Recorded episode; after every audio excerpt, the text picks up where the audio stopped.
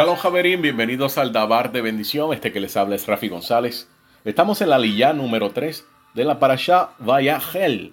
Reunió. Se encuentra en Shemot o Éxodo capítulo 35, verso 30 al capítulo 36, verso 7.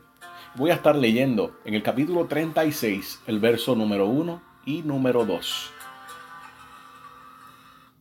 Llevará a cabo Betzalel junto con Aholiab y todo hombre de corazón sabio a quien dotó Hashem de sabiduría y entendimiento para saber hacer toda la labor del santuario, todo lo que ordenó Hashem.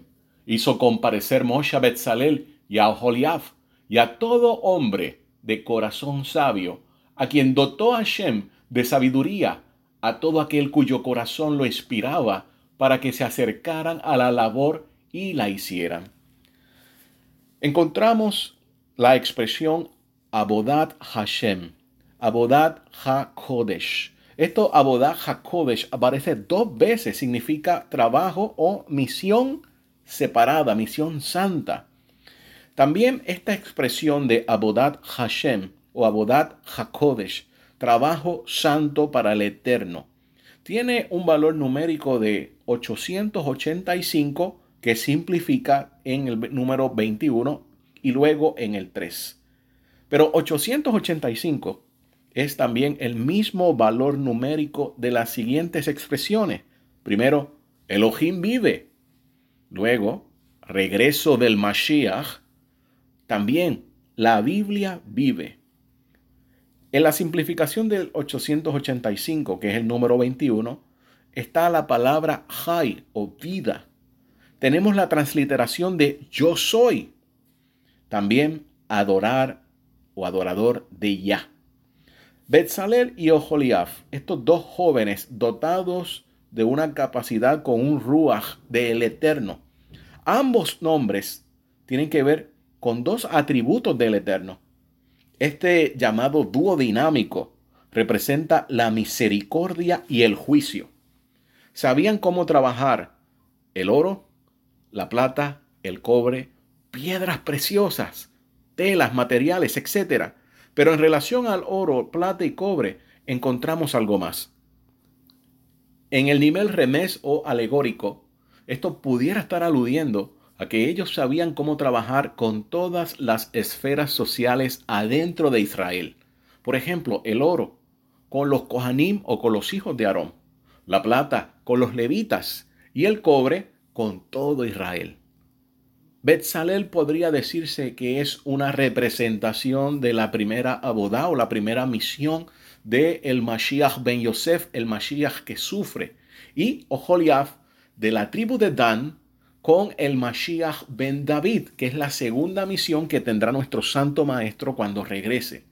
Dan, la tribu de Dan, el nombre de Dan se conecta con el juicio la parte más estricta de la Torah, como dice en Hit Galut o Revelaciones capítulo 2, verso 27, de su boca sale una espada afilada para herir con ella a las naciones, y las regirá con vara de hierro.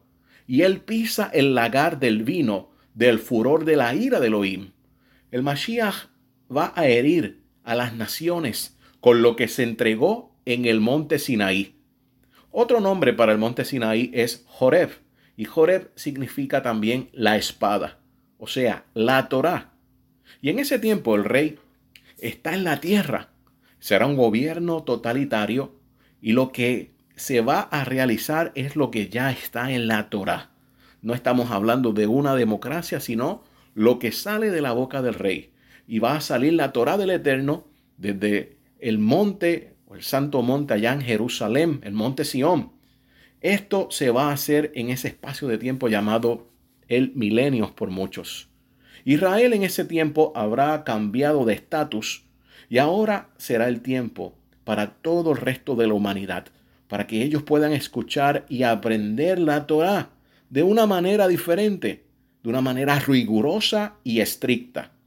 El Israel disperso en las naciones, nosotros, debemos hacer Abodá Hashem. Ahora, para lograr esto, ¿qué necesitamos? Primeramente, para lograr este rescate de los dispersos de la casa de Israel, o las llamadas ovejas perdidas de la casa de Israel, En este tiempo nosotros eh, tenemos que atraerlas, pero nuestro estilo de vida es fundamental. Debe haber shalom que emane de nosotros por cuanto tenemos al Mashiach y a la Torah. Nuestro Ribi Hakadosh Yeshua dijo, estad tranquilos. En este mundo encontrarán tribulación, pero yo he vencido al mundo. Estén en shalom. Esto aparece en Yohanan 16:33 y obviamente estaba parafraseando lo que aparece allí. Queremos que venga Mashiach. Todo esto, lo que nosotros estamos viviendo, estos momentos difíciles y lo que vendrá, deben ocurrir. Esto va a sacar lo mejor y también lo peor de nosotros. Y nos vamos a dar cuenta dónde está nuestra confianza, dónde está nuestra emuna. Esperando que todos y cada uno de ustedes pueda seguir disfrutando de estos días que el Eterno ha hecho. Shalom, Javerim.